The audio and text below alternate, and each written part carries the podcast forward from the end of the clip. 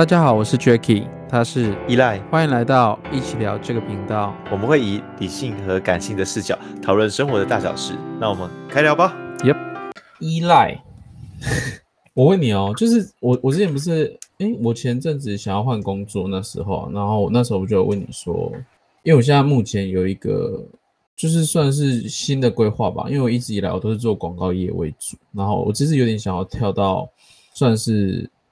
做软体的工程师，就是做网页的，然后我可能要去学东西，嗯，可是我一直在有点在半思考，说做这件事情到底对我而言有没有意义？这样子，嗯嗯，对，所以我现在很 confused，就是会觉得，哎，我到底要不要做这个选择？然后那时候你，你，你那时候怎么回答我？我那时候是问为什么你要做这件事情？哦，因为我想要挑战，就是我没有尝试过，然后我觉得这件事情可能可以改变我现在的生活，这样子。所以你的核心的那个点是想要改变生活，嗯，还是想要去创造自己的价值？我觉得都有吧。应该是说我想要挑战新的、不一样的，因为我之前我刚刚有说，我之前都是做广告业嘛，所以。我想要挑战一个比较不另类的，然后想说试试看，因为我之前刚从墨尔本回来的时候，我就有去，我就已经有去学，呃，一点那个 Linux 系统的那个呃程式语言，对，所以只是我想要再去精算精进吧，然后我想去学写网页前台后台或是管理的部分，对，嗯，只是我我这次可能要就是。花费比较多的时间在这个上面，这样，然后只是我一直在想说，做这个到底对我有没有好处？对，嗯，其实我觉得，呃，假如你会犹豫一件事情的话，嗯、基本上我都会建议，就是说，那就不要做，现阶段不要做，但是要去想，啊、就是你会犹豫的话，代表这件事情对你已经没有一个肯定性了，但不是说要百分之百。确定我才做，而是你无法去去分析这个细项到底哪一个是你所要的。而且我们通俗来讲嘛，就是假如说你想要创造一个不一样的领域，那不同的工作也可以啊。嗯、就是就算我说呃，我们去便利商店打工，或者去做家教等等的类型的工作，都算是对你而言是一个新的新颖的工件，呃，新颖新颖的工作吧。嗯、对啊。嗯但为什么你会选择这个东西？我觉得这个为什么很重要，所以你要再往下想看看。其实有一点像是我想要定一个自己的目标，因为我想说，我做这个东西，我可以去可能改变我的，改变大家的生活，或是可以，因为我想要学的算是开发型程式语言那那一块，那它以后可以应用的部分，可能可以改变。我觉得我的最大的动力可能是我想要改变我，就是我们现在既有的生。呃，生态，然后去突破它的那种感觉，我就定了一个蛮大的目标的那种感觉，但是我会觉得这目标会不会太对我来说太大，然后我就有点却步的那种感觉。然后因为前阵子我有问我一个朋友，我朋友就跟我讲说，你可以先不要定一个这么大一个目标，然后你可以想说，就是我我这一周要减肥一公斤，然后我可能。我变瘦了一公斤，然后我就犒赏自己，然后鼓励自己这样。他说，以一个小目标，慢慢慢慢去扩建一个大目，你的大目标，这样会对你来说会比较不会压力那么大。但我一直以来我都是以一个最大目标跟我最大的动力去前进那种感觉，所以其实最近也搞得一有点就是很压力很大这样。可是我觉得，呃，假如都是以大目标来去实践的话，那你这条道路上面大目标，你实践成功了几件事情？什么意思？不不懂。就是你说你都比较喜欢设大目标嘛？那我意思说，那这些大目标哪些让你到达了你要的结果了？哪些？有几个？可能会有趴数的增，就是可能完成度会有七八十趴的，但就是会有一两个就是最大目标，但是重点是，呃啊、呃，没有到说就是整个完成度很高的那种状况。对。一直以来都这样，但是会知道那一个点，就是我会给自己一个点这样子。嗯嗯，应该说，我这样会很困惑的是，假如你都觉得一件事情就是你以以往的惯例都会达到七八十 percent 的话，那你把目标设大一点没有问题。嗯哼，但问题点的是你的目标很不清晰。嗯，就是你说你想要 create 一个新的环境、新的一个使用的环境等等的，你想要便利于人，嗯、那什么东西需要你去开发呢？是生活吗？便利吗？所以这个东西就可能要去想，或是要去因为时间而去，因为你学到东西嘛，因为时间而去慢慢知道这些东西可以做到哪一些的呃程度，而去而去慢慢实践的那种感觉。但是我觉得大方向会定一个大方向的那种感觉。嗯，其实我觉得大目标并没有不好的原因是在于，嗯、哦，我们去看一个。现在我们认识到的一个最爱定大目标的人是谁？就是马斯克。我们看到他，但是我们一开始在前十年会觉得他在疯子，但现在我们会知道他所讲的每句话都会一步一步的兑现。所以我从未觉得大目标不对，但是你看马斯克的演讲就会知道，他是对他的未来是非常明确的。他知道要做什么，就第一步我要先做到降低能源，然后我要想办法去移民火星。我要做到星际旅游的那个东西，这是非常明确的。嗯，但我的意思是说，你可以去思考，就是在工作上面的话，假如你想要换跑道，我觉得没有不行，什么工作都可以。但嗯，为什么你要换这个工作？跟这个工作到底可以让你到达怎样的目标？你到底是喜欢他的哪一个部分？这个很重要。嗯，对，所以我才说你，你可以去想想看，这东西越清晰，你就会知道走这条路是没有。任何问题，甚至你也不会去担心别人对你说啊，你办不到，你你办得到，对你的人都不重要，因为你已经哦分析过了这件事情，是你自己知道的。不然当初马斯克他说他要飞到火星，一堆人不是说他疯子，NASA 也觉得他是疯子，嗯，最具权威的人都觉得他是疯子。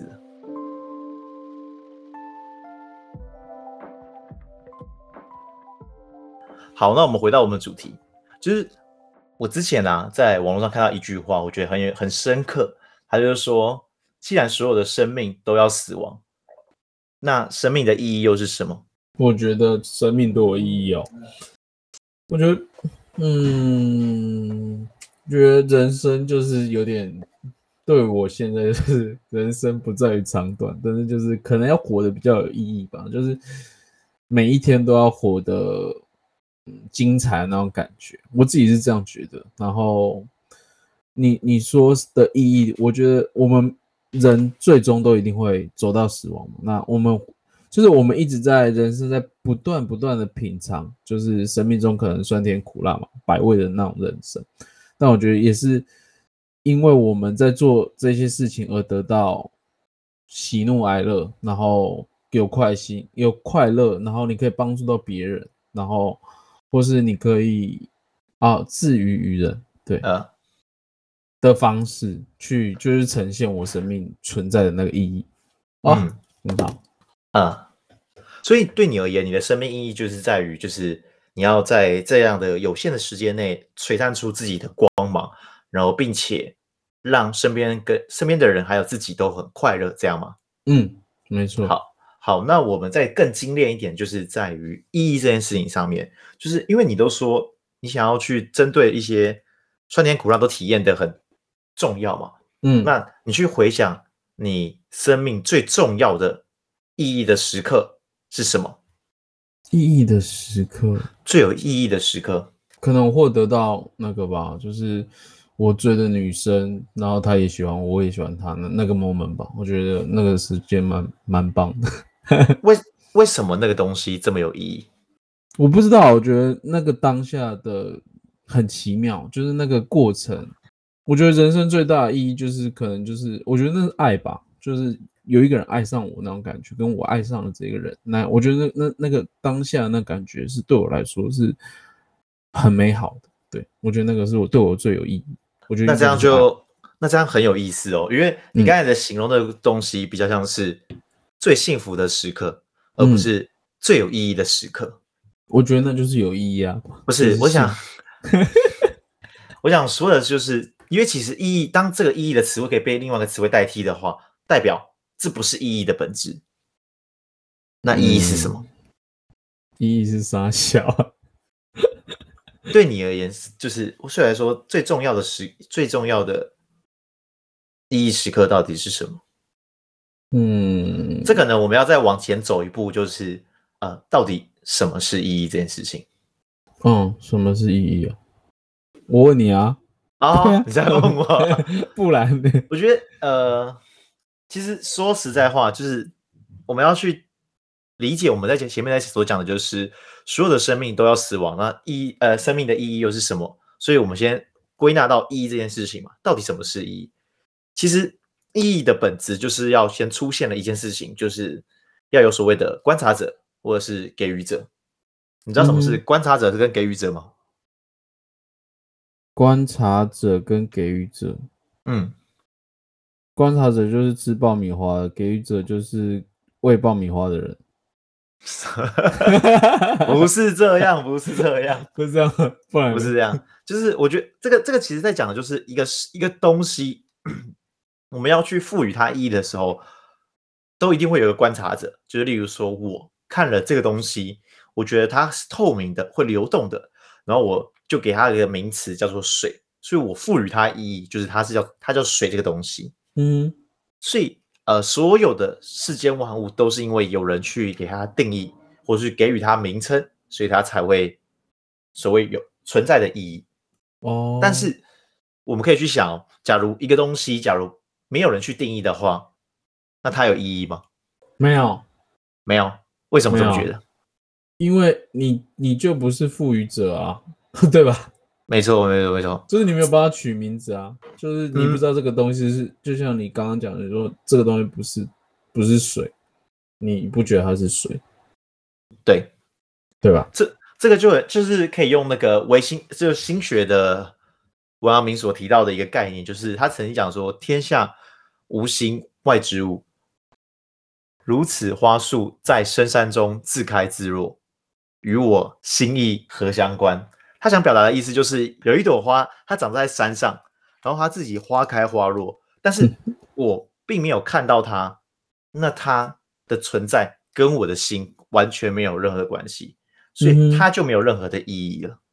嗯，没错，对。所以，其实我们在探寻就是生命的意义的时候，其实我们要先知道一个蛮重要的事情，就是我们要所谓的观察者。那你觉得观察者通常我们会去怎么去定义它呢？就是谁才是观察者？你说我们看别人死亡吗？或者是我们看这个有有点像是看这个人的自传吗？然后我们知道这个人的一生做了哪一些事情，那种感觉，那是不是就是？嗯生命的就是观察者，然后我们就赋予他说他这一生到底在冲啥的感觉。呃，没错没错，其实自传就是一个很典型的一个观察者跟被观察者的一个关系嘛。就是我们透过读了他的自传，我们了解这个人的人生他是怎么度过的，所以我们会给予他一个评价，例如说他是一个呃。非常有财富的人，他是一个工作非常好的人，他是一个家庭非常和睦的人，我们会给他一个定义，所以我们才看完他的自传嘛。嗯、所以这观察者，我们通常第一步都会觉得是他人去定义的，所以我们反过来看我们自己的生命的意义，我们都会觉得是他人定义的吧？嗯，多半是。那但是你不觉得这样的话，可能会陷入到一个尴尬的状况吗？就是尴尬状况。你说没有人可以帮你定义，假如没有人在观察你的话，那你的生命不就没有意义了吗？对，哎，哎，没错啊。哎、嗯，这这个让我突然想到一个，可是我离题哦，还是不要讲。行，你可以讲，就是、你可以讲。我之前看看一篇文章，它上面有想说，就是我们人跟人彼此之间都是在于给对方的评价。然后去成就为你是怎样的人，这个感觉跟这个好像有点对得上。嗯、就是我们会说，呃，可能原住民他原住民就是会唱歌，然后就是跑得快，然后黑人就是会打篮球，然后就下面可能一大包之类，就是你会有这样的一个既定的一个对人家的一个评价，然后造、嗯、造造成你有一个很，我觉得有一个很直觉的一个观念的那种感觉。嗯嗯。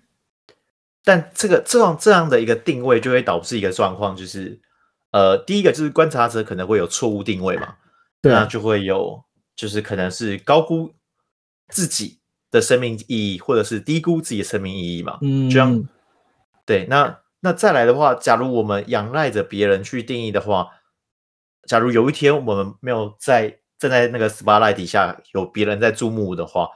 我会突然觉得生命失去了动力，因为我不知道我生命到底有什么意义。对，所以我觉得我们人都是要被人家批判，或是被人家审视的。哦，我们人活着其实是蛮累的，对不对？你知道讲这个吗？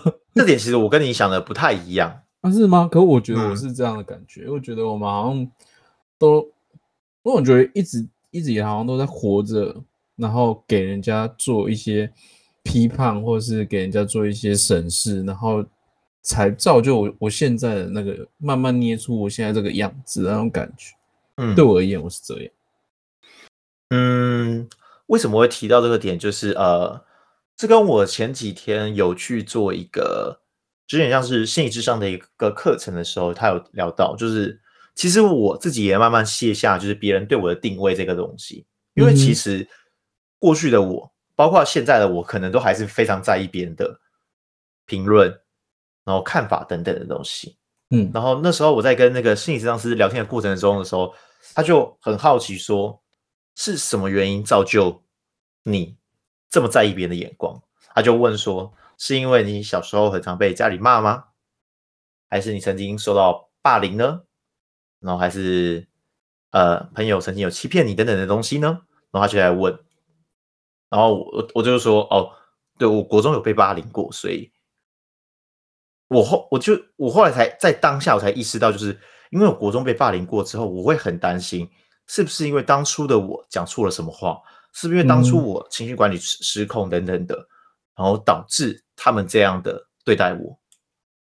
那那个就是，反正国中其实也就是小屁孩的阶段，但是那时候会不知道这东西的影响，已经慢慢的在我心中有一个种子。所以那时候，呃，他在跟我那个心理。呃，心理治疗师在跟我聊天的过程的时候，他就说你要在意，你要认真去思考你每一句话讲出来的力量，因为你每一句话、每个词汇都是你脑袋构思的东西。嗯、所以刚刚我才说，就是你说人生都是痛苦的，当你讲出这句话的时候，你的脑袋会验验证这件事情给你。所以人生不要觉得是痛苦的。但我但我觉得语言这件事情是真的会让人蛮刻骨铭心跟受伤吧，因为。像我自己，我有一个，我有一个，为什么我要这么努力跟这么拼的原因，是因为我前几年不是分手嘛，然后那时候对方就有讲说，就是他可能会遇到更好的，比我更好的人，然后更棒的人，跟我，他他那时候就这样回我，然后我我就当下我就觉得，我到底哪里输别人，或是我到底哪里做不好，然后我就会一直去审视，不断不断一直在审视说，哎。为什么我哪里比人家差？然后因为那时候他就过没过没几个月，他就交了一个，他就说他交了一个博士嘛。然后我就想说，靠，我跟我输一个博士，好，OK。那我就在想说，我应该要怎么努力变成这样的人？然后我就会一直记得这个点，然后我就会觉得我会不断把这种压力压在我身上，说，那我到底要怎样才会变成呃他所谓口中的那个？比较有成就的人，所以我我觉得我现在压力点就是在这，就像刚刚讲的，就是我我找不到我自己的存在那个意义的这种状况。嗯嗯，这个就这其实很像，就是什么？就是可能有些长辈都会说啊，你的薪水太低，你应该去换份工作赚个钱。嗯，然后通常我们都会选择，呃，也不能说忽略。长辈的话，而是就是我们知道这句话并没有那么受用我们，但是你、嗯、你干那个状态很像是他讲，就是你的前任讲了一句话，然后但是你把这句话接下来，而且你很扎扎实的接下来了，对，然后很奇怪，为什么你要把他的话接下来？就很像是假如有个长辈在你面前说，你一个月才赚那个几万块，要不要来跟我学工作？怎样怎样，这还比较赚好赚之类的，你嗯。莫名接受了别人给你的一个定位，或是我们讲意义这件事情，而且你接的很扎实，你的痛苦来自于你的选择，不是来自于他。嗯。但我觉得这个有点像是每一个人都会存在的有一个的状，这个这个状况感觉是每个人都会存在的。那你觉得这样的东西是怎么？我就我就选择放下吗？还是我就选择不进步，或是我就选择放弃？哦，反正我我今天我我就是输一个，刚我讲的哎博士这样子，那我就是选择放弃，或是我就觉得哎，反正我人生没救了，那我就这样放弃吗？嗯。我觉得就是人生，它其实是一个很漫长的一个旅途。就就算我们只能再活个一年，那个一年有三百六十五天这样的一个时间，它其实是一个很长的一个过程。所以，假如你一直选择去接受别人给你的定义的话，它本来就会是一个很痛苦的过程。但就像你讲的嘛，嗯、我们第一时刻很难去做这样的切割，那该怎么办？嗯、我那时候是循序渐进，就是。我一开始知道我很在意别人的想法，然后，所以我会驱使自己做到他们看不起我的点，或者他们觉得我办得到的点，我会一直不断驱使这样的自己。对啊，但这样的自己很不快乐，你不觉得吗？啊，但就是 就是你就是不想输啊，这个东西就是我我不想输啊，我我觉得我我就是没有输啊，这个过程就是这样啊。但这个过程很有趣的是，这很像是你。不了解你的呃你的赛道的优势在哪里，然后但是你硬要去跟别人的强项比，嗯、你不觉得很辛苦吗？就是你明明是一条鱼，然后你还要跟别人去比，说我很会爬树，为何要这么做？我，就犯贱，那这就是你选择的道路。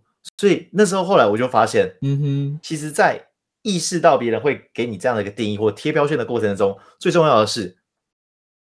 知道自己是谁吗？你知道自己到底长得怎样吗？例如说，我是一条鱼，我是一个猴子，嗯、我是一只狗，什么都好。就是你到底是什么？嗯、就是找到自己的能力条之后，把自己的优势去跟别人贴的标签，这是第二步。第二步就是把你的认知、自我的状态跟别人贴的所有的标签做一个比对。嗯，假如是的话，我就把它贴着，因为我可以继续努力。嗯、但不是的话，没关系，我就把它撕掉。因为那是你想要我变成这样，但不是我想要的人生。因为就、嗯、呃，举例来说，情绪勒索就是这种典型的过程，就是你为什么都不愿意花时间陪我？这种感觉，嗯、就是他他就是一个我硬要把你贴一个标签，然后让你驱使，就是被我预言成这个标签要的样子。这是一个人的心理学。但我觉得多多数人好像都是这样哈，就是被人家贴。就是贴一个各种标签，然后变成活得不不像你自己原本的那种状况的那种感觉，对吧？嗯嗯哼，好，这其实也算是我大约这一个月后来一直在想，就是我的人生的一个宗旨，或者所谓的人生宪法到底是什么？嗯哼，我后来觉得，就是对我而言，我的一辈子的贯穿，我的一辈子应该就是三个阶段，就是所谓的意识、思考。跟验证，就是我一定要意识到别人在对我情绪勒索，我一定要意识到别人在对我贴标签，我一定要意识到我自己是怎样的人。假如没有意识到的话，就会卡在第一关。就像你刚才讲的，就是很多人都会被做这样的贴标签，然后浑然不知。所以啊，一定要认真意识到，然后意识到之后，才会进入到我刚才讲的第二阶段，就是思考。思考就是我到底是怎样的人，然后我到底跟他们贴的标签是否为相符的。有人会不会高估或低估等等状态，然后第三个才会进入到验证，就是哎，他好像有点高估，但是会不会是我低估我自己？然后就自己努力看看，哎，发现其实我真的会到达这样的一个水位，嗯，你就会认知到说，哦，原来我是这样的人。然后假如发现，哎，其实我到不了，那你会一样验证，就是发现自己的想法或者自己的行为是错误的，嗯，那我觉得这次是修正。所以我，后来的体验，我的人生就是这样的过程，就是。什么东西我都要意识，然后思考、验证，因为这样我才能去趋近我想要的真理。意识、思考、验证，OK，嗯嗯，我觉得还蛮棒。我认真觉得蛮棒，就是先意识到，然后再去思考，然后再去验证。我觉得这三个步骤还不错，就是以这样来慢慢的去算是释怀吧，或是自己找到自己为什么要存在的一个意义吧。嗯，嗯，然后再来我们刚才不是讲说第二阶段是慢慢的可以去撕标签跟决定哪些标签在自己身上，嗯，然后到我觉得到最终极，也不能说最终极，说应该说让自己最舒服且自在的状态是那个观察者不会是别人，而是自己，由自己去定义自己的价值。我去定义我每一天的意义是什么？嗯、例如说，我每天只要多读了呃三页的书，那我就多学了一点东西，我就有意义。我只要比昨天的我更好一点点，我就有意义。我只要比昨天的我再多运动一下下，我的身体健康就会更好。嗯哼，这时候就会有意义诞生。其实很多人其实都有在定义自己的人生意义，只是。他们忘记，其实这是自己在定义的，不然对，总不可能我在健身的时候，人家说：“哎、欸、哎、欸，看看看看看，我今天举了 二十下，二十下，有没有看到？明天二十一哦。欸”嗯，但我觉得这个感觉好像身旁有一个观察者，对你来说会蛮棒的，对不对？就是观察者可能 maybe 也可能是家人，或是可能是伴侣。我觉得有一个观察者可以知道，哎、欸，你有在进步那一些，然后。可能适当给予你鼓励啊，或者是给你个拍拍手之类，我觉得对于我们往前进，好像也是一个蛮大的动力。当然了，啊、就是这样的一个人际互动，一定会对于我们是一个正相关的，但是一定要去懂得筛选，因为嗯，很很多人其实，在工作一段时间的时候，他会累积了很多负面情绪。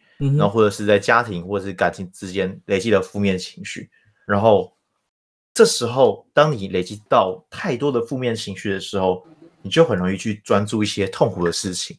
举例来说，我今天骑摩托车的时候，然后要去上班，突然被一台摩托车逼车，差点撞到我，我当下一定很惊恐，然后跟生气，然后大骂三字经，说那个人叫怎样怎样之类的，但是。当我的这情绪诞生的时候，你会发现那一天的工作状况一定会很差。嗯，也许主管可能只是在跟你讲说，就提醒你该做什么事情，然后就啊又被念了，啊今天怎么衰啊？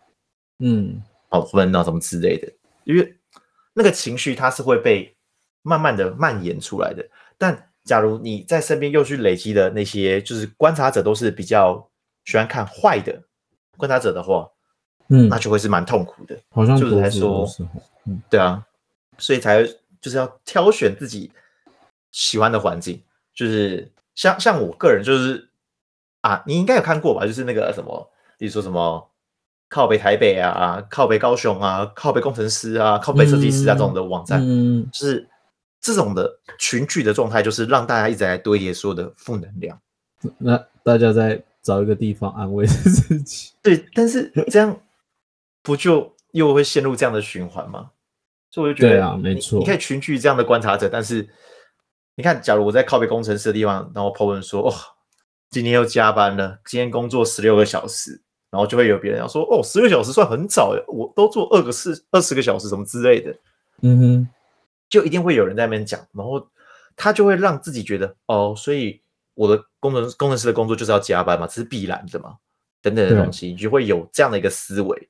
那对一个人的想法其实是比较痛苦的，嗯，就是没有在、嗯、算没有在进步吧，对，所以我觉得我们又回归到就是讨论到意义这件事情的话，就是你觉得你的生命的意义，这就是这段旅途，因为我们刚才讲的可能比较大一点点，是一个可能包含动植物等等的意义啊，或是全人类的意义等等的，那你觉得你的生命的意义是什么？我觉得有点都是，我觉得如果你这样讲，我觉得我现在还在找寻自己就是存在或活着的那个意义吧。就是我觉得很多事情都是因为时间累积跟自己的经验去判断，然后就像你刚刚讲的那三个过程，再讲一次，意识、思考跟验证。对，意识、思考、验证嘛，就是以这三个三、嗯、三个过程一直在。不断的、不断的在验证，然后在思考，然后在另外一个叫什么？验证，要验证。哎，意意识验证思考，意识思考验证，意识思考验证。对，好，就以这三个慢慢的一直在不断的、不断的一直在进行，不断的 run。那，嗯，我我觉得我存在的意义就是以这三个一直在慢慢的、不断的在验证思考跟意识。对，我觉得应该是就这样。嗯，那你你呢？嗯，你的是你的状况是怎样？不要跟我一样。我的生命的意义，嗯。嗯，其实我从。我好像之前有跟你聊过，就是我从大学的时候，我就一直很希望我的存在可以帮助别人，嗯，然后，但是其实，在大学的时候，其实就很懵懂无知，想说就就想帮别人，我希望认识我的人都可以慢慢过更好的生活，嗯，然后，但是后来随着就是步入职场啊、社会等等，才知道，其实我讲的东西听起来很大，但也很空泛，很像是一个做梦才会讲的东西。嗯，然后，但是后来我才在更往下思考的是，那我到底想要有怎样的意义呢？我后来去给自己一个定义，就是说，其实说实在话，要帮助别人有很多种类型，但最后的跟归根究底就会回归到两件事情，一个是想法的帮助，然后另外一个是金钱上的帮助。嗯、那或许对我而言，现在我不会是一个很大富大贵的人。但是我在思考思想上面，我一定要一次一次的可以去帮助别人，嗯，而这个帮助，我们再往更底层来讲的话，就是，呃，帮助并不是说你要什么我就给你，那叫做呃施舍，或者是我多到满出来，那叫做那不叫帮，嗯，但我觉得这对我而言真正帮助别人的的方式，就是我可以对于每一件事情都可以提出自己的观点，这就是。我觉得我最后寻求自己的生命意义的旅程，所以我就可以慢慢的围绕着这个东西去进行我的生命，然后探索它其中的价值跟意义。你这个是你刚刚讲的那小时候的那意义，我觉得我小时候也是诶，我小时候就是那种乐天派，你知道吗？就是嗯，我觉得在我身边周遭的人都是快快乐乐的，就是。我会把他们无限的，就是我会一直想要把别人逗笑，或是在人家就是相处环境是非常 nice 的那种状况，然后我也一直不断的当一个乐天者那种感觉。嗯，我那时候我有觉得，哎，当下的那那个过程，其实到我现在回想起来，其实也是蛮快乐的。我觉得每一个人都有自己活着的意义，那这个意义也会经过时间而慢慢的改变或演变。到你自己知道，哎，你你觉得这个东西对你而言是有价值的，嗯，对吧？没错，我觉得我们该做个总结了，因为我们讲的有点久，你可能要讲，这是我们的 EP，不行，要总结一下，可以啊，你总结什么？要总结什么？我我觉得，好，我们做总结。我觉得意义意义这件事情，是我们赋予它能量。我们也可以，我们可以自己当观察者，也可以当自己当做赋予者。那这个过程，在我们怎么去把这个东西，就是我们想所想的去定位。就像我，我有得过 COVID 嘛，那当下的时候，我会觉得，哎，我我是不是得了绝症，或是我我是不是就要死亡？当下当下其实蛮惊恐跟惊慌，可是到后面。验证过来之后，我现在发现，我我现在还活着，那我现在我就赋予我自己，有点有点像是我赋予我自己这个重新的生命。那当下我就会还蛮珍惜，就是我周遭一切，然后我会很非常非常珍惜，就是我现在还可以吃食物，我吃食物有味道，然后嗯嗯呃，我闻东西会有香味，我我现在会变很珍惜。就当当时候，呃，我在得 COVID 的时候，我我就是自己。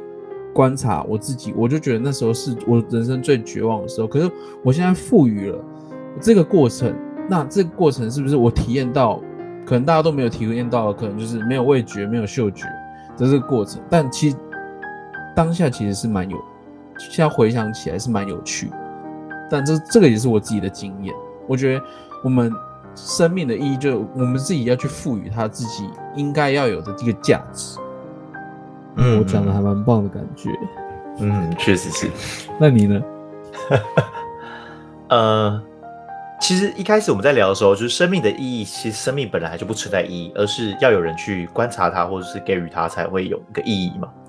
但是有些人会很好奇说，那我穷其一生，我就是不知道，我无法去创造我自己生命的意义是什么。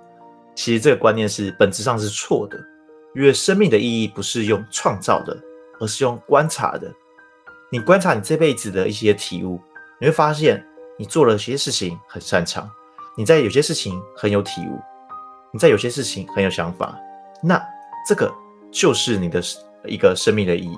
你或许这辈子就要带来这样的一个价值回馈于这个世界上，所以大家不用去过度的纠结说啊，我到底要去如何创造生命意义？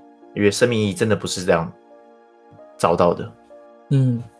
感觉它会随着时间慢慢的去验证跟累积。我觉得自己要有一个赋予它一个你存在的一个意义的状况。